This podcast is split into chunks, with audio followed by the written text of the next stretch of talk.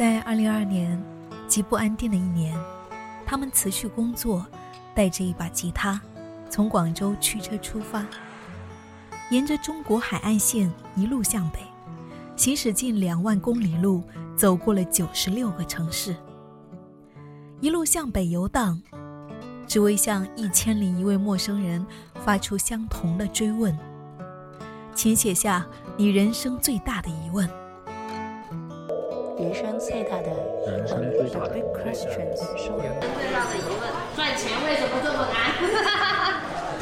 我为何没女朋友？什么是爱？怎么快了？为什么来到这个世界呢？为什么农民那么穷？死后会去哪里？世界还是那么不和平。一次次发问，他们试图探讨当下社会的问题是什么，我们又该何去何从？我是夏意，这一期专访带你走进两位年轻人离奇和野人的艺术行动故事。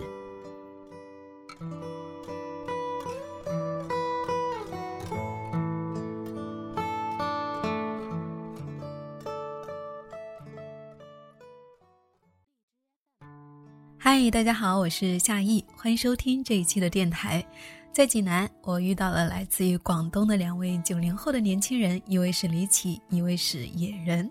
呃，他们开启了一场非常特别的艺术计划。那么现在此刻呢，坐在我身边的就是李启和野人了。来跟大家打声招呼吧。Hello，大家好，我是李奇。我叫野人。其实我跟李启呢早就认识了。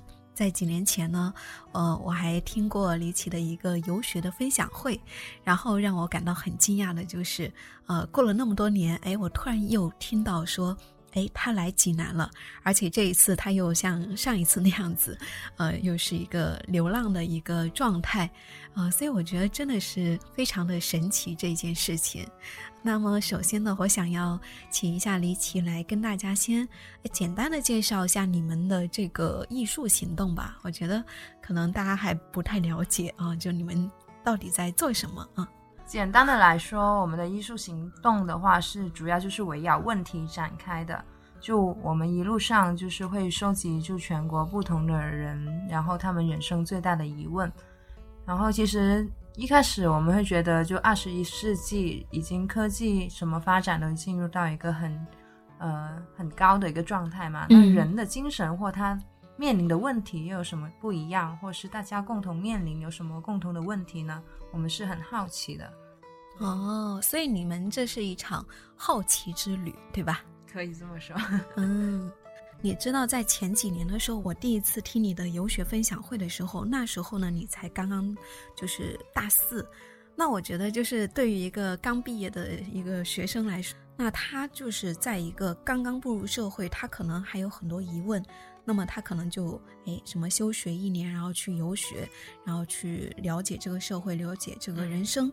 那么我觉得那是一个非常正常的一个阶段，但是让我想不到的就是说，哎，过了这么多年，那么现在呢，都你现在是多少岁了？没到三十，还没到是吧？是不是 马上毕业？毕业好几年啊、呃？按理说呢，到了这个阶段，然后你可能马上就快到三十岁了。呃，那对于野人来说，好像是已经 到了三十了，是吧？刚刚三十。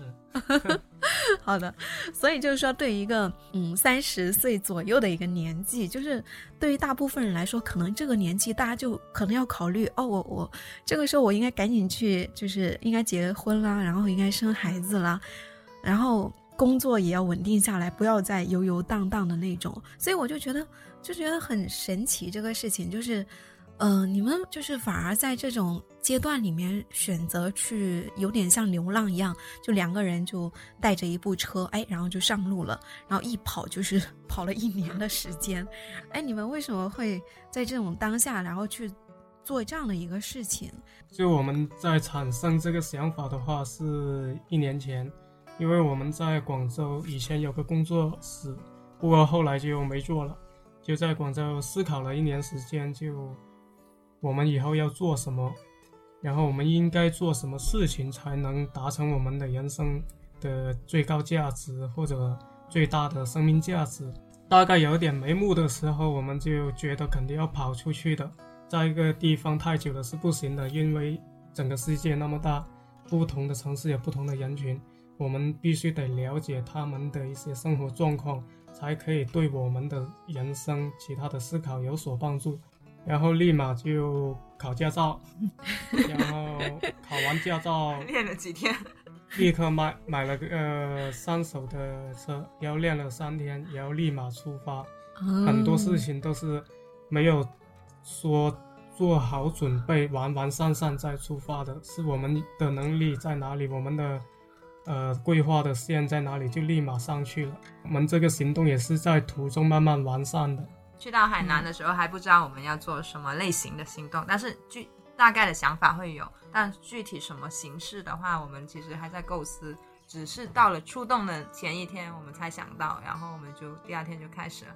所以说，其实我觉得是不是，其实你们还是在，呃，带着一种对于人生的一个探索的态度去做这个事情的。就是你们还是在探索当中。对我来说，我觉得首先人的这种探索性，我觉得是不可能说你到某个阶段你就停止的。我觉得是人的一生他都应该去探索的。嗯，然后就是恰恰是刚刚有提到我之前就大学的一次休学去流浪，恰恰是就是从那时候我重塑了我的世界观。嗯，然后我会发现其实不一定说我们一定要按原来传统的大家所认为的那个路径一直就这样走下去。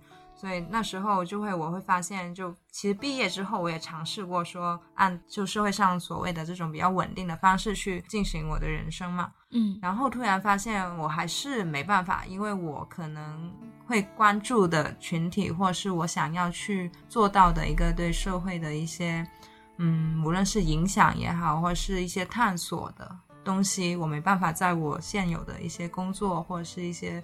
嗯，做的事情上去满足，所以我觉得现在的话才是刚开启我想要做的事情的一部分，或者说就是这个快三十岁，就是你才找到了人生的方向，是吗？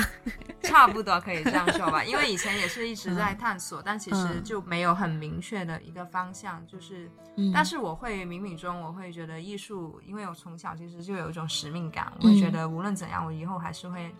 通过艺术的方式来去表达吧，所以的话，就是恰恰这两年我才是刚开始说走上一个我觉得是我未来一直会坚持走下去的人生轨道。然后通过一年的这种嗯。不断的历练或拷问自己吧，也觉得还是这个目前，就是现在你走了一年之后，你觉得？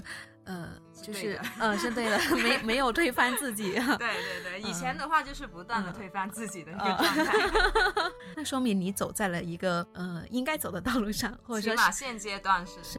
呃，我看你们是拿了一块那个什么问题板，然后上面就是说，请写下你人生最大的疑问啊。那就是这好像是你们这场行动一个非常核心的一个一个问题啊。为什么要去收集大家这种你最大的这种疑问呢？这种你觉得它是就能够能够去链接到你想去探索的那部分吗？因为对于我们来说，我们收集问题的时候，我们是一个被动的状态，我们可能会站在人群很繁华的街头，然后举着问题牌，嗯，然后我们不会主动邀请他来写，只有当他看到我们关注到了，他感觉他很想写或感很感兴趣，他才会靠近我们。所以的话，就对于我们来说，就每个人其实来到这个世界上，他作为一个生命，其实他能存在在地球就是个奇迹了。但是如果你人生都没有思考过自己人生该怎么过，就像苏格拉底说的，就没有经过审视的一生值不值得过这个问题，就你有没有思考过？如果没有思考过的话，我觉得是太离奇了。对我来说，我是很难去理解。所以你觉得就是。产生疑问或追问自己的人生，它是一件非常重要的事情。嗯，因为其实人类一直以来，无论它的进步或科技，它发展都是可能是从发现问题，然后解决问题，不断的累积的嘛。人类文明的话，它是一个推动力。就问题的话，对于人来说，我觉得它是一个可以促进你思考也好，或者是说从问题中发现自己更核心的问题，或者是更明确自己想要问的问题。所以这也是你们的一个目标吧？我觉得这就是最终去抵达说，哎，我们要追求什么样的人生或生活，对吧？那你刚刚也说到了，你们在每一个城市就是会，就是举着那个收集的牌子，然后去被动的去收集这些答案，就是大家的眼光是什么样的？当你们就是站在那个繁华城市的街头，然后举着牌子，一动不动的站在那里的时候，那么大家是什么样的一种状态去看待你们呢？对，一般来说，大家嗯。都还是比较不理解，他们不知道我们在干嘛，然后很多人会走过，然后就窃窃私语的说他们在干嘛，这是在干嘛的。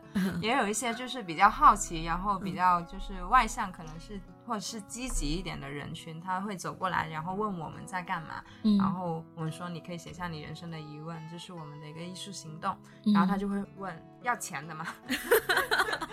是不是大家对钱太敏感了，干什么都要钱？很很多人他都会觉得我们是不是在做算命啊什么的一种奇奇怪怪的事情，就可能就对，甚至一些保安他们也会嗯。就是觉得我们是不是在做什么一些呃，可能是他们不能理解的，或嗯是一些可能也是邪教之类的行为。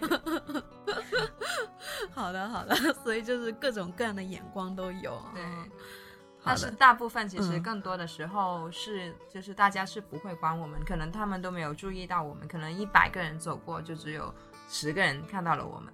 其实我们做这个行动的一个、另外一个初衷的话，也是说我们现在就是好像大家都很割裂嘛，每个人嗯。他可能只关注自己的生活，也不想放慢他的脚步，对，所以我们就想知道说，如果我们作为一个人，我们做着一个奇怪的行动，或在人群中，嗯，他们会关注我们吗？嗯。我们其实是很好奇，也很想知道有多少人会关心我们，嗯，就关心除了自己以外的人。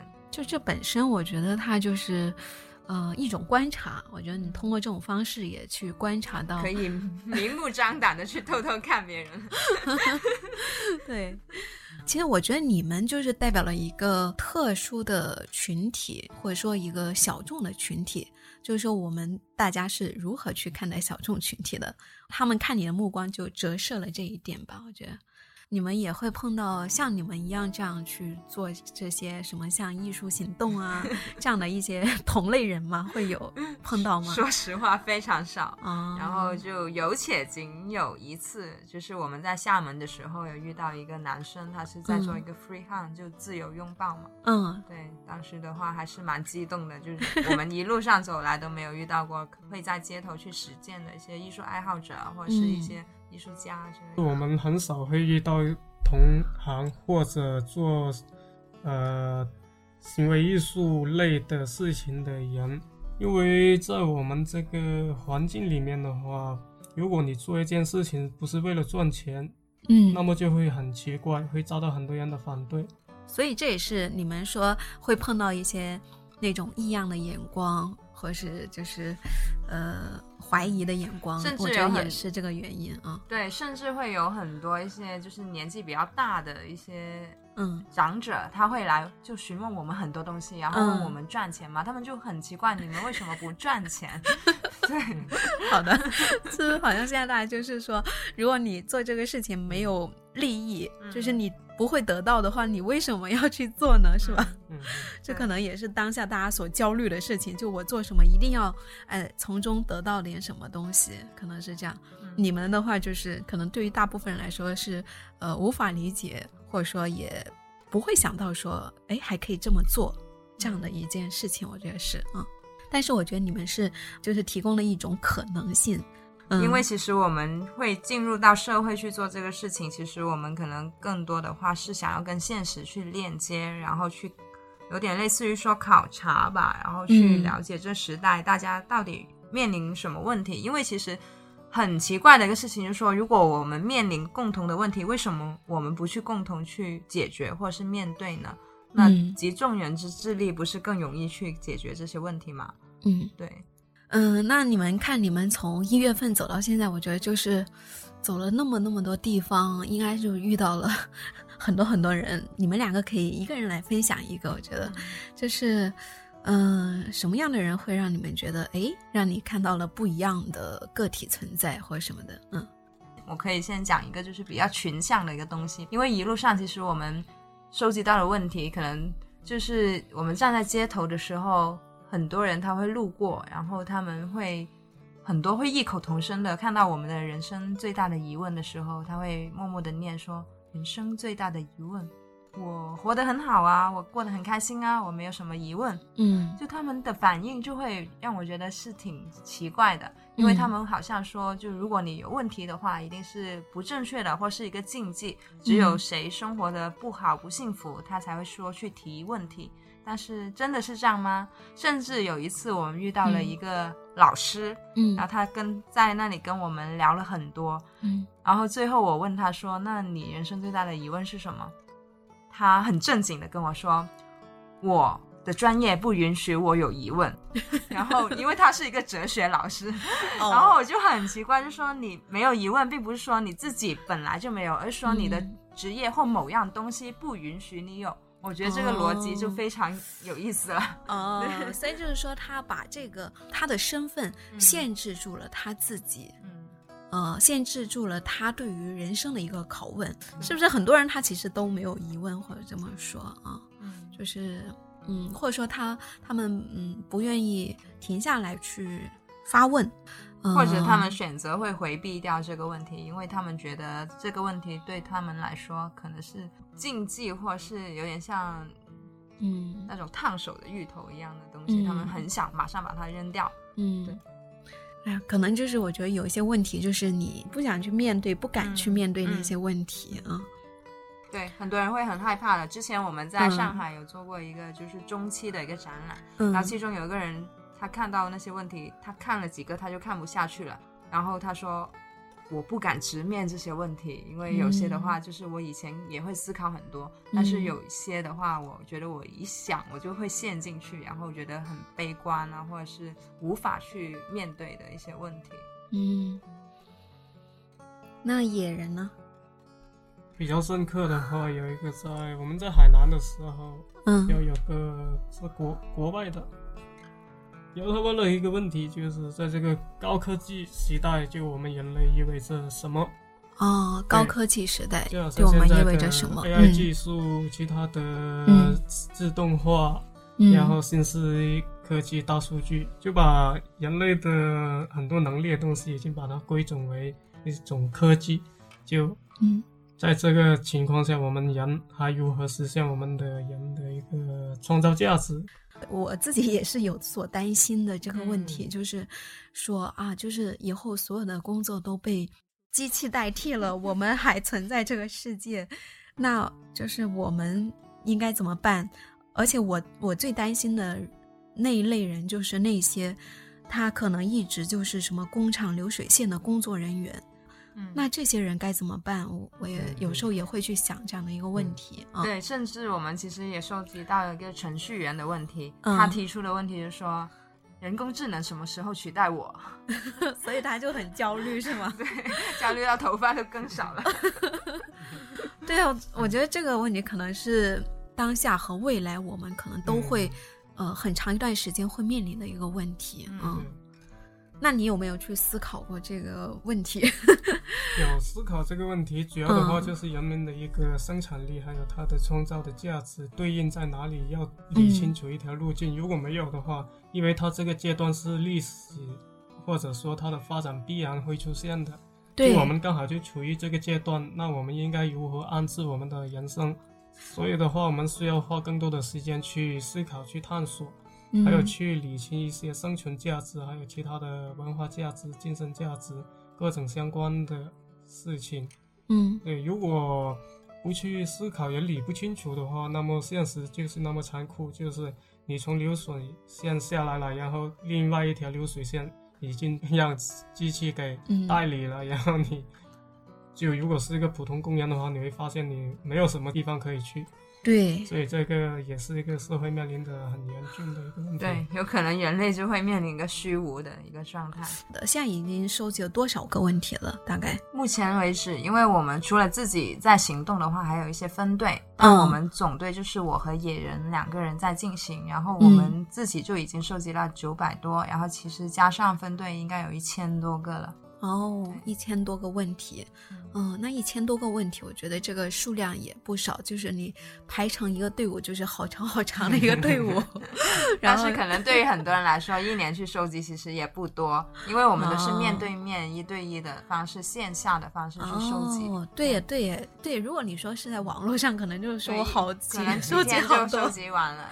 对对对对对，那你们为什么一定要这种嗯面对面来去收集？你觉得这个意义在哪里？这种面对面的去发问，因为跟我们的嗯艺术行动其实有点类似，可能我们好像就是有点反其道而行之的一种感觉嘛。因为其实也是我们对这时代的一些思考吧。就其实我们进入了，可能现在网络很普及，然后科技、嗯互联、互联网都把世界连在一起了。嗯，但是我们会发现，如果通过线上去进行的话，人和人或者是人和他的问题之间会缺少了一些真实感或温度。哦我们没办法判断他写下问题的那一刻他是怎么想的，或者是我们也没办法追问他这个是不是到底是不是他内心最大的疑问。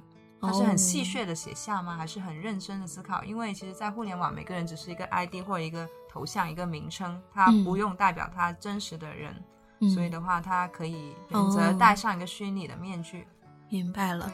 所以你就是说，你们希望能够收集到嗯更加诚恳的回答。我觉得还有一个就是说，你们在这种面对面的这种收集的过程当中呢，你们跟当事人有一个交流，这个嗯交流本身，我认为也是可能也是很有意义的一次对话。对，因为其实你现在已经很难说找到一个人，他可以愿意线上跟你聊那么久，然后聊那么深的话题。对因为一般大家都很忙，都知道。对，然后，但是线下的话，他这种就很难得。然后，包括现场，我们就是那种互动，人与人的之间的那种温度，感觉到的那种感觉是很迷人的。对我来说，所以，其实对你们来说，这个行动它的意义，我觉得不在于说你收集了多少个问题，而是说通过你们这种线下的这种收集，你们真正的连接到了多少个人。我可我认为好像是这一点还更重要，对你们来说。对对对，因为对我们来说，就是我们没有任何 KPI 要求，所以我们有可能一天都没有收集到问题，嗯有可能一天只收集到一个，但是这个问题包括我们跟这个提问者的一些讨论非常重要，我们觉得很珍贵，就一个就可能够了。哦，对。对，甚至嗯如果我们没有收集到问题在街上的话，我们观察别人的一些微表情，或者是他走过的一种态度，嗯我们也是觉得也是很有意思、很值得去研究的一个事情。那收集了这么多问题，就是嗯，排在前三位的是什么样的问题了？Top three 就是前三的，嗯就是最大的可能是关于金钱的，啊，然后人生意义的，嗯，然后第三个就是感情方面的。现在感情的，而且越来越多，我觉得再统计一下可能会反超金钱和意义 类的，嗯，就可能大家对于这种问世间情为何物的这种问题。好的，就大家对爱的这个渴求，我觉得这可能也是现在这种碎片化时代，或者说这种互联网时代，把人跟人就是隔离开来了，嗯就是反而就是好像说我们在网络上，嗯，更加。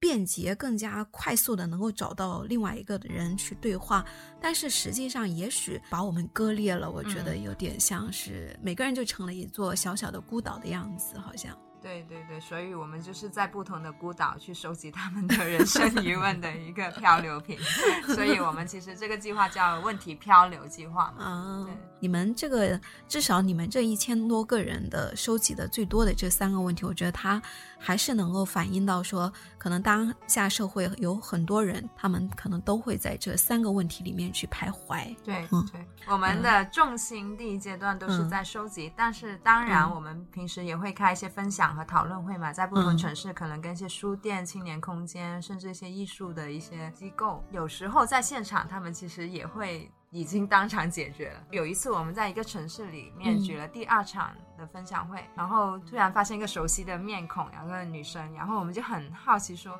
我就说你上次不是已经来了吗？为什么你嗯还会出现？嗯然后她说，就是因为我上次去参加你们的分享会，然后我已经把我的人生最大疑问解决了，嗯所以现在我又来了。但是因为我现在又有了新的问题，所以我很、嗯。很想听一下大家的看法。这个在济南的时候，我也去参加了你们的这个分享会，然后我也写下了我的问题，然后现场呢也有一位姐姐给我解答了一下 她对我的这个问题的一个看法，呃，我确实也是觉得，你的人生问题，然后抛到他的那个人生当中，他根本就不是什么问题，然后他就会告诉我，哦，你不用担心这个问题，然后就觉得，嗯，还是蛮受益匪浅的。就我们可能接下来就第二阶段的话，更注重这种就线下的一些讨论，是可能重心就会放到说找一些不同的人或者一些心理学家、社会学家去。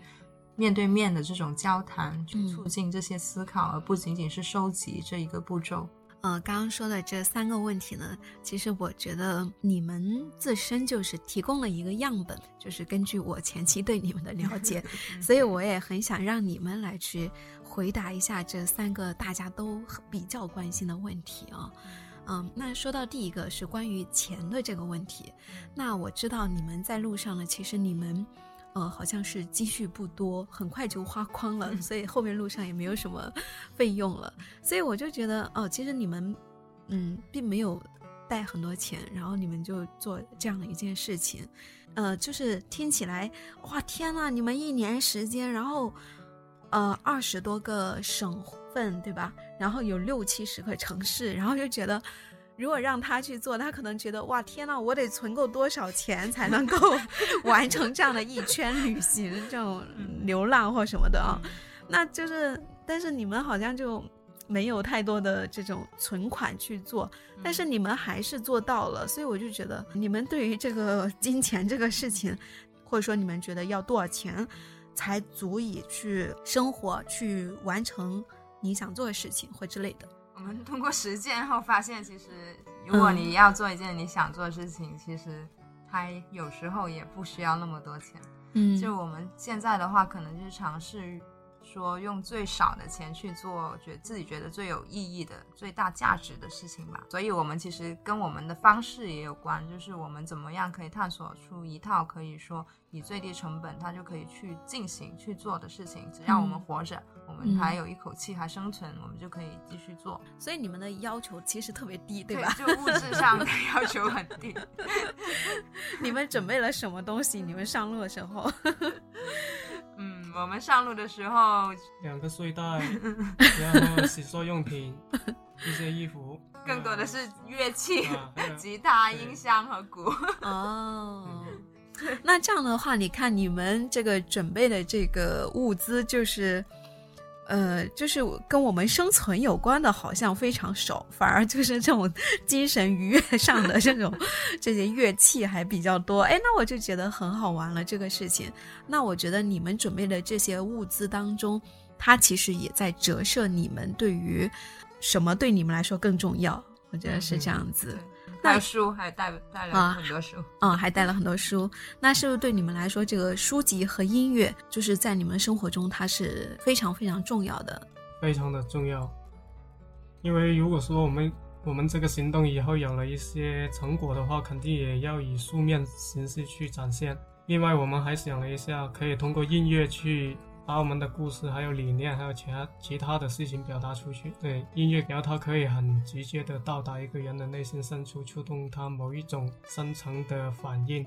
然后这是我们所需要的，很真诚的、很直接的人跟人之间的联系的一种途径。对，它超越了语言和文字。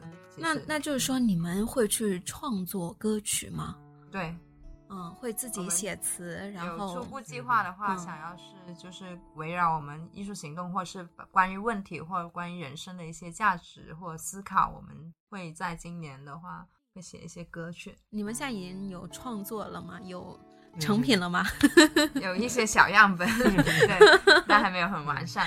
嗯，还在创作当中是吗？期待啊，之后能够听到你们的这个原创的歌曲啊。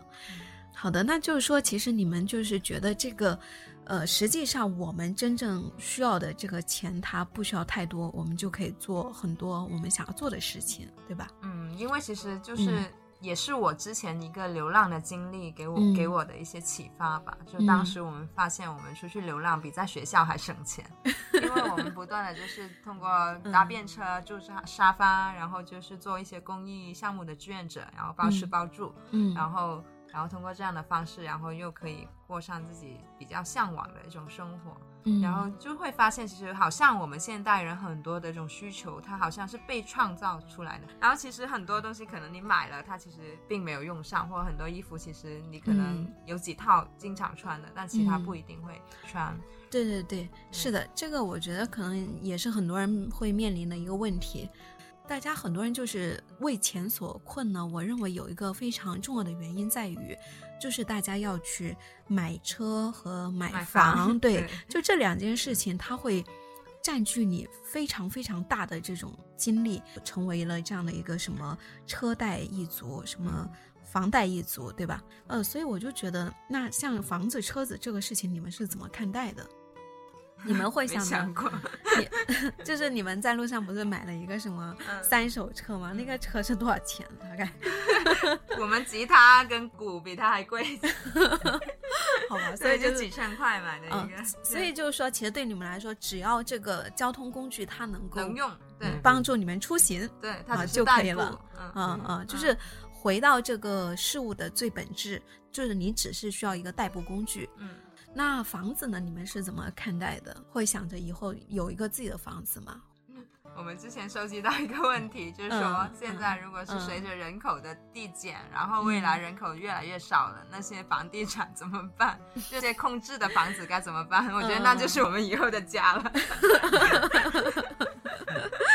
基本上我们估计不会说选择一个地方去就长期的在那里定居，我们可能之后的状态都会是不同的城市、不同的地方飘来飘去的这种生活，所以没有考虑过。但是说，所以对你们来说，这个房子它不存在这个需求。有家里有房子的就农村，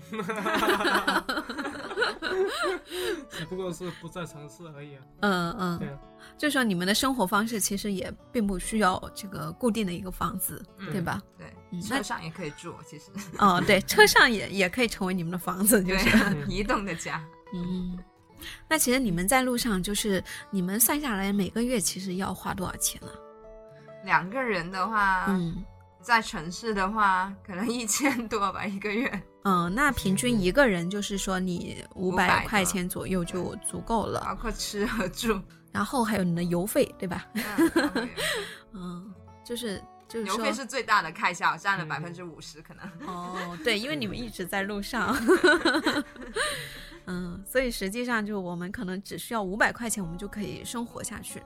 我的有些朋友，他嗯可能在就是乡村会做一些，例如可持续生活的探索，嗯会种种一些田，然后自己种菜什么的，他们嗯成本可能就是零。哦，他们就更低。那他们的那个房子呢？怎么办？房子自己建，他们建几年就是请志愿者，然后就是动手，就是一砖一瓦的这种方式。而且那他们的地地呢？他们的地呢？地的话，农村有地吧？好吧，就是说你家里有地，好吧，你就可以自己建一个房子，嗯。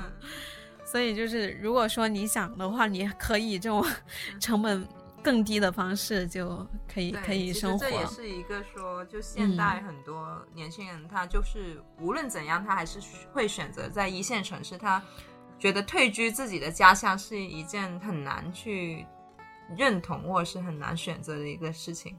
对对对，是的，就是主要是说，那大家对于这种大城市的这种对，向往或者必须在大城市要有一套房，所以这样子。对很很难，要对。对，那你们就是，比如说你们不会设想说有一天会停留下来，你没有房子的话，你就没有这个城市的户籍啊。对，就是如果他要教育啊，考虑到家庭的话，他会考虑这个。哦，对我来说的话，嗯 我很早就决定不结婚了，基本上哦就也因为我觉得能嗯把自己这辈子或者是说想要做的事情做好，它很耗费时间，所以的话暂时没有考虑。哦，所以说就是说，就是你的选择就是你不会去结婚生孩子这样子。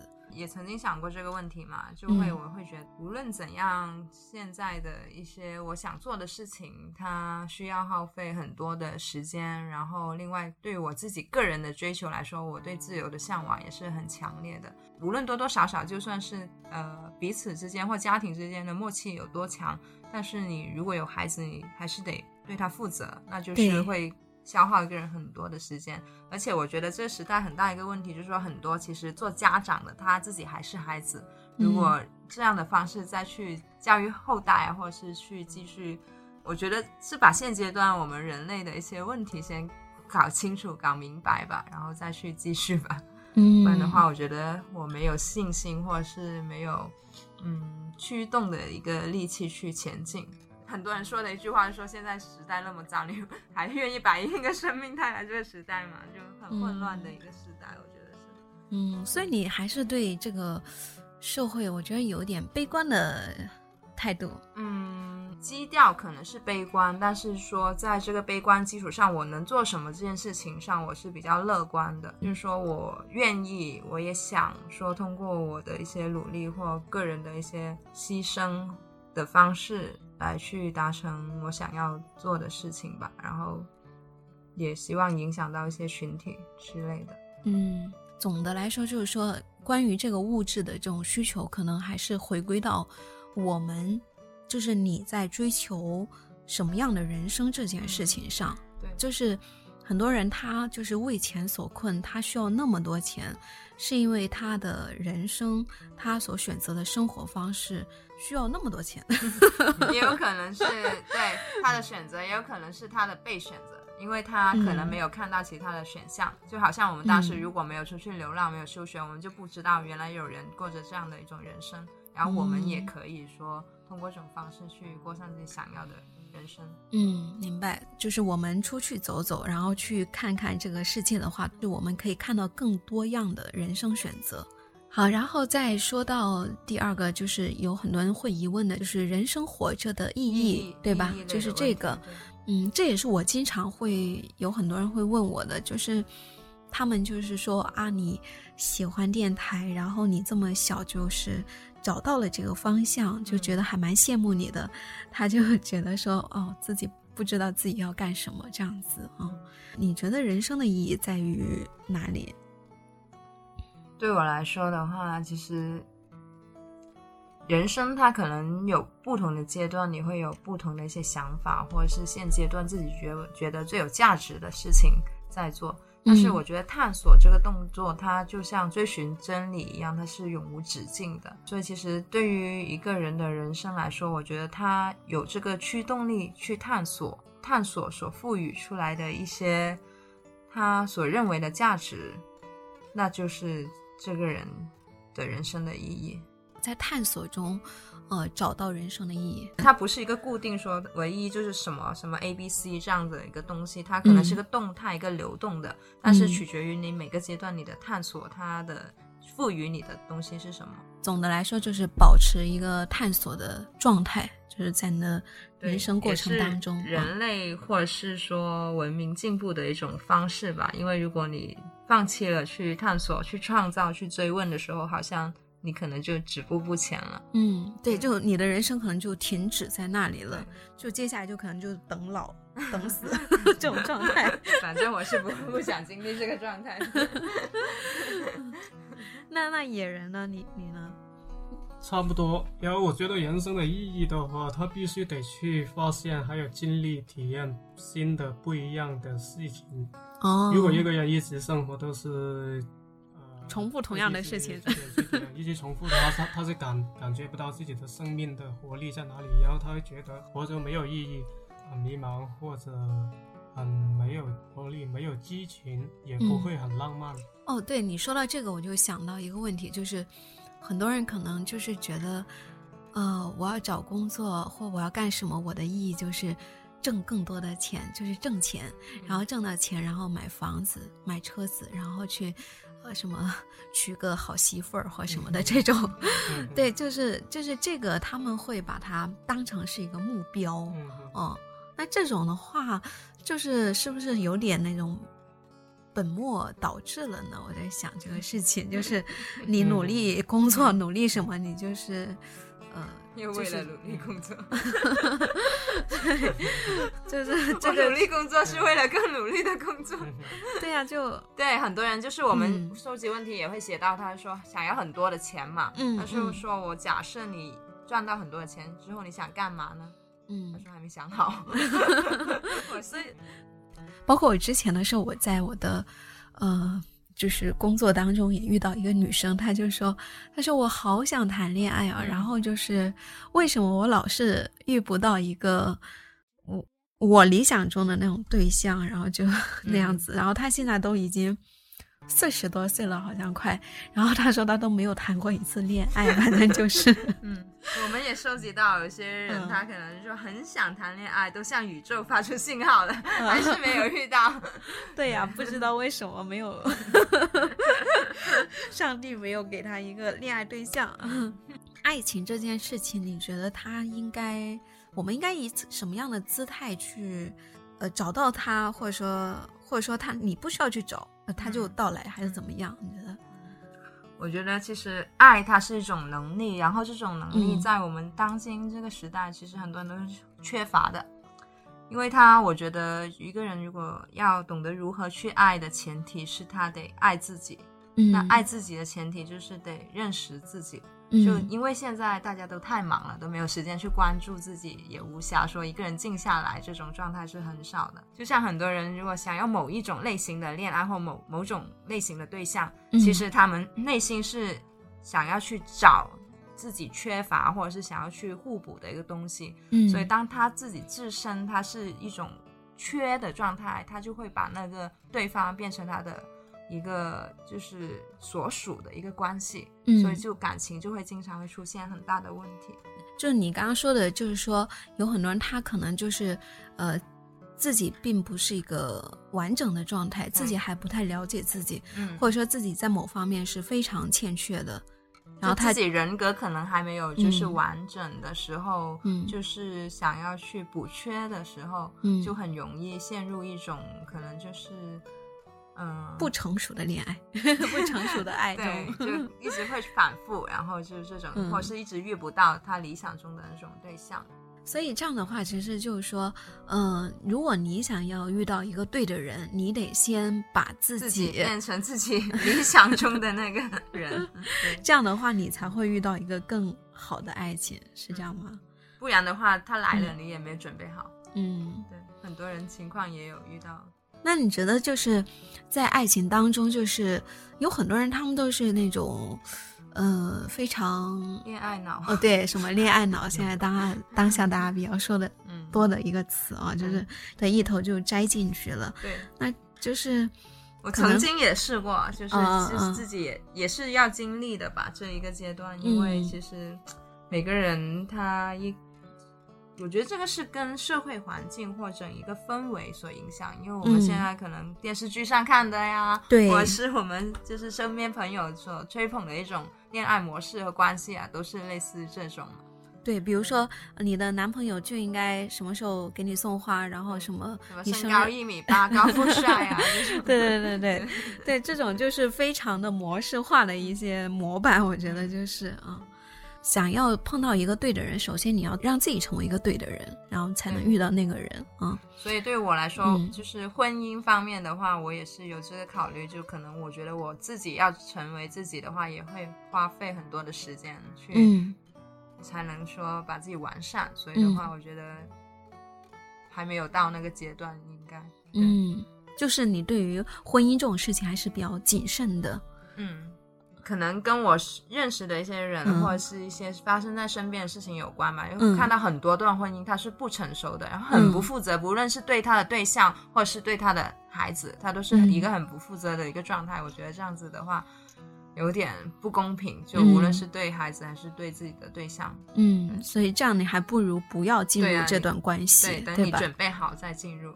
那还有一个问题就是，你们就是。在爱情中的话，可能很多人就是觉得，哎呀，我跟他谈恋爱了呀，我就要成为他理想的样子，或者是什么的。我觉得这个也很非常容易出现，就是，呃，如何在爱情当中去保有自己的一个独立性，我觉得这一点是非常重要的。对，李姐可以分享一下，你觉得在爱情中怎么样可以？不会被这种爱情牵着鼻子走，然后 给我血淋淋的教训是吗？没有，其实这个也是我，其实我自己未来的话也想去说做一个推动的一个领域吧。因为现在看到很多人对于爱情的这种态度或是看法，因为很多其实是虚构的，就包括其实你的对象会把它假假想成一个你的理想型，就是把自我投射放在他身上的时候就很危险。这个时候，因为彼此可能都在成为彼此想象中的样子，嗯那就有一天，假如到了某个临界点，没办法去达到那个大家希望的样子的时候，一下子可能你这段关系就会崩溃。嗯所以的话，其实对自己真诚，我觉得是最基础的。就你真实，你是不是需要他每天送花啊，或者是说嗯你是不是想要，你觉得他喜欢你穿成的某个样子，就是你自己想要的状态。嗯就更多的会想要说，就如果你能更真诚、真实的接受自己现在的一些状态，然后不是因为讨好的方式，然后去成为他眼中的一些样子。嗯所以这个也挺有难度，因为其实要对自己真诚挺难的，因为可能你要承认这些很自己很多的弱点或者是不堪。对，所以的话尽量吧。对，所以你的呃一个方案就是说，我们在爱情当中，首先我们要对自己一个坦诚，然后呢，当对方提出什么需求或有什么呃条件的时候，你先去问一下自己，嗯我是否喜欢这么做？嗯我是否就是这个样子？嗯，这是不是我？嗯就是先给自己一个提问，对，先嗯提问。对，先给自己 一个提问。对，比如说他说哦，他说，哎，那个什么，你太胖了什么的。你头发太短了，留对对对长一点。对对对，就大部分人的话，可能很难去分辨，所以的话，可能要慢慢去培养或形成，会更确定自己的部分吧。嗯，可能就是说你受到了伤害之后，对，这也是一个很好的一个提升成长的方式。最快的成长方式就是经历最大的痛苦。嗯，就是你要经历一些伤害，或者哎呀，就是哎跟他在一起各种不开心、各种糟心事啊，你可能才会反思这个事情，反思下来，嗯。所以爱的能力是需要练习，需要嗯、通过一些不好的经历去提升的。嗯，就刚刚提到了，你三个问题都解呃解答了，然后你们在做这样的一个事情，回到我们的这个艺术计划的本身，我觉得这个事情是非常非常小众的这个事情。就是因为我经常呢也会收到一些听友的来信，他们就会问我说：“啊，他说那个夏意，我特别希望自己去做什么，但是呢，我父母就是不同意，非常非常的苦恼这样的事情。你们受到这种阻碍多吗？会呀、做这件事情，一般的父母都不会同意吧？你又不赚钱是吧？对呀、对呀、就是这样子啊，就是很多父母就，你做这个工作，你肯定首先要哦，他能够挣钱，最好的话你挣的比较多的钱。还可以给一部分的。对对对，是的，是的，他是不是不同意你做这个事情？那当你面对这个事情，但是我觉得他好像并没有影响到你的行动啊。对啊，他只能接受，因为其实对于他们的阻挠也是一个缩影，就是也是一个社会的阻挠的一个缩影。因为我们做这件事，其实做之前我们就预估它有多难了，嗯，所以的话其实是有心理准备和建设的。哦，就如果我连父母的这种阻挠我都没办法去突破，那我面对社会更大阻挠的时候，那我怎么办？那就嗯会拷问、质问自己，这个事情到底是不是自己最重要的，或者是真的觉得价值，它有价值所在的一个事情。哦，明白了，就是说，如果你对你所做的事情非常确定，嗯，非常肯定，这样的话，你就会，你的那种决心就会非常大。那这样的话，哪怕再多外界的这种不认同的声音，可能他都会被你的这种决心所淹没。对，就像月亮与六便士一样啊，谁能阻止他去画画？对对对，是的，嗯，对，所以说就是这样，就是说我们这种所谓外在的阻碍，我觉得嗯它能够阻碍你，说明你对你的事情还不够确定。对你还不够肯定嗯，你一定要去做，或者说你还不够对你的人生有更很明确的一个目标。因为我经常会假设一个场景，就是说，嗯如果某一天我老去了，就是可能坐在沙滩上，然后就是我明天就死掉了。那我回顾我一生有什么事情是很想做没有做，或是没有实现自己价值的事情，嗯那那一件就是我现在其实要去做的一件事情。嗯，那我我要去做这个事情，谁也别想阻挠我，你们都闪开，闪开。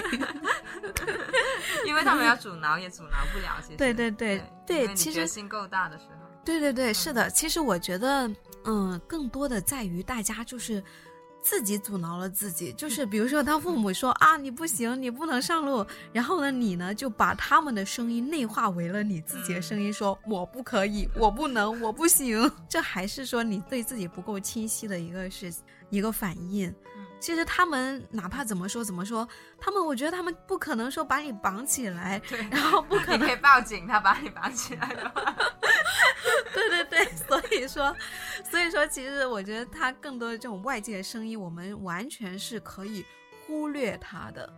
因为现在我们目前可能很多父母他的那种假设就是说我希望你好，但是那种好是父母认为的那种好。对当你接受了，你没有跟他说，其实这种状态我并不喜欢，或他不是我真正开心的方式的时候，他们就默认为他们的选择是正确的，或是对你好的，你也你也觉得好的方式。嗯但其实你真正跟他说，那不是我想要最开心的状态，嗯他们就可能会慢慢理解了，然后去想要去了解你真正喜欢的状态是怎样。现在我就有点是这样的方式在处理我和父母的关系，嗯对我会告诉他怎样的生活或怎样的状态是我所觉得开心的，嗯所觉得好的，嗯，并不是你们说的那一种。好，他们说他们的，你继续行动，然后呢，你同时告诉他们，呃，这个才是我想要的，这个才是我所追求的，而且这么做我是过得最幸福的一种对，而且方式。你如果嗯让我按照你们说的那种方式，我可能会郁郁寡欢，然后就 自闭，然后就你们就再也见不到我了。你们选吧。就是把问题抛给他们，对吧？把压力给到他们，让他们去思考一下啊。现在你们都收集了这么多这么多问题了，那么接下来我们呃解决问题，就是说你们下一步的一个计划，嗯嗯、是什么样子的？怎么去处理这些问题啊？我们其实就是我们有规划一个小目标的话，就是嗯我们收集到一千零一问的时候，我们想要做一个艺术展览。然后到时候我们就想邀请一些心理学家、人类学家、社会学家的学者，然后就跟一些普通人坐在树下一起去探讨。就做这样的一个分享，就答疑解惑的环节了，就 是对，就会提取出一些我们觉得急需要解决，或是大家真的是很迫切面临的一些问题，然后我们就看一下大家的角度，然后有没有可以实践的方式。因为解决问题它可能不是一个答案就可以了，然后我们可能要去实践。那我们就会把这些大家想法会整理成一些文书资料啊、视频资料之类的，然后共嗯享给全世界。那感觉你这个如果要普及的话，应该要开好多好多分享会吧，才能让更多人了解到。对对，而且我们也要嗯形成一个类似资料库的一个大家都可以进去的一个一个网站，或者是一个哦，所以后面还是有蛮多计划的，就延展下去的对对对计划。嗯包括其实就是如果我们探索出可以实践的方式之后，我们嗯也可以通过艺术的形式继续通过，例如说群体艺术啊，或者是一嗯些结合不同的艺术形式、戏剧啊、现场啊、行为啊方式去反映某一个当下的问题，嗯对，让大家先关注吧。所以说，其实你们这个计划还是会进行下去。那你们就是说，还是会一直在路上。大几率是这样的，就算停留，嗯可能在、有可能在一些城市，可能有一些根据地 这样的一种形式，就可能会有一些空间跟我们联动，可以一起，例如几个月做一些事情啊，然后可能下一次就到其他城市去做，这样子要看发展，这个也要看就是未来有多少一些群体他们愿意一起去探索，或者是一起去发现，最终的话走向是看他们或者整个社会。嗯，所以就是说，你没有太多的期待，是吧？但就是嗯，就是怀抱着一种嗯、呃开放性的一种状态。比较理想的状态还是有的，嗯但是说如果没有达成会怎样的话，那么现，比如说现在这个状况就是现在人们对一些疑问的探索的氛围或者文化艺术氛围都已经那么平淡了。嗯那我在那么平淡的氛围里面，还能有多淡呢？对，就 这不是淡的不能再淡。那在这个环境里面，嗯我只要做出一些呃比较有有那个前瞻性的脚步吧，就踏出那一步，其实已经开有有了新的开始。嗯，对对，所以还是对，嗯但是它最终走向哪里，这个得看群体决定。嗯但是如果说我们有没有信信心把它做的，呃，让他迈出这一步的话，是可以有信心的，因为我们也会遇到很多年轻人对这个社会、对他们的人生还是抱有很强烈的探索的那一股力量。所以还是比较乐观的态度，嗯开个头是没问题的。嗯，就是你们是一个发起者啊。嗯至于这条河流它会流向哪里，那就嗯就是顺其自然。嗯，想象一下，你们觉得最理想的生活方式是什么样的？觉得这是未来，我觉得对于我，还是说对于群体来说的一种比较理想的生活方式，都是说其实生存是不用忧虑的，然后就是可以大家有环境也有土壤去发展自己感兴趣的领域，嗯。而不是说现在大家其实好像都在为生存而挣扎，而嗯。而被捆住的一种状态，就没办法说可以解放他的其他的一些领域，就没办法去探索。他们都觉得时间很不够，就是我们人生的很多，呃，外面附加的一些责任也好，或者是一些，为了生存而 做的斗争，对对 对，对然后就可能占据了我们百分之八九十的时间，可能。对，然后就没有时间精力再去发展我们自身的一些东西啊、想做的一些探索之类的。因为其实在嗯这个时代来说，嗯就是要生存的话，其实我觉得是并不是很难的一个事情嘛。嗯就是物质这么丰富，其实每个人可能每天只要劳劳动可能三四个小时，他可能就已经可以达到他温饱的一个状态。嗯，那他其实就应该有时间去发展他自己的爱好或嗯感兴趣的领域。但事实上就很少，也很难有人可以做到这样子。嗯，对，哎，这个你说的这个，对，确实是蛮理想的一个状态。我觉得是很少人能够做到，一天只干三四小时，好，剩下七八个小时我就发展我自己真正哎想做的一些事情。嗯，这个确实挺难的。野野人呢？嗯，理想化的话，就是肯定它跟这个整个社会结构有关系。就比如说，如果说生存的话，集体生存肯定要受到集体的一个产能还有分配。我觉得如果比较理想化的话，就把每个人跟他们公共相关的事情都有一个透明，它让每个参与者都知都有知情权嘛。然后他知道他的工作的价值流向在哪里，然后他可以得到多少的回馈。就是说我们要知道自己活着是为了什么，而且为自己，呃，真正想要达成那个目标去奋斗这样的一种状态，是吧？嗯嗯。那你们两个，你们觉得你们自身，呃，是走在自己理想的人生的道路上了吗？我的话，现现在是不可能的，因为现在没有这个社会环境，所以的话，所以我们还需要去探索这个人的，还有还有其他的价值的关系，才能把它梳理。如果它成为可能性的话，那就可以去实践。嗯，我们走在我们走在想把我们理想的生活给开拓出来的一个路上，所以你们是一个探索探索者对，就是可能这条路是一个永无止境的事情，嗯我觉得嗯，对吧？然后最后呢，就是呃，刚刚说到李琦和野人都非常的喜欢音乐，然后他们也会那个弹唱，然后就邀请他来，呃，他们两个来给我们送一首歌。你们准备的是什么歌啊？呃，我们的原创的话，因为还没有 完善，所以的话，先唱一首，就是我们就是一直纪录片里面会放的《Imagine》，啊，就是可以想象一下，如果理想的状态，它到底是怎么样的一个国度吧。哦，好的送给大家，Imagine，好的。那最后呢，我们节目的最后就送上李琦和野人合作的这首歌。我们下期节目再见。那我们这期节目就到这里了，拜拜拜拜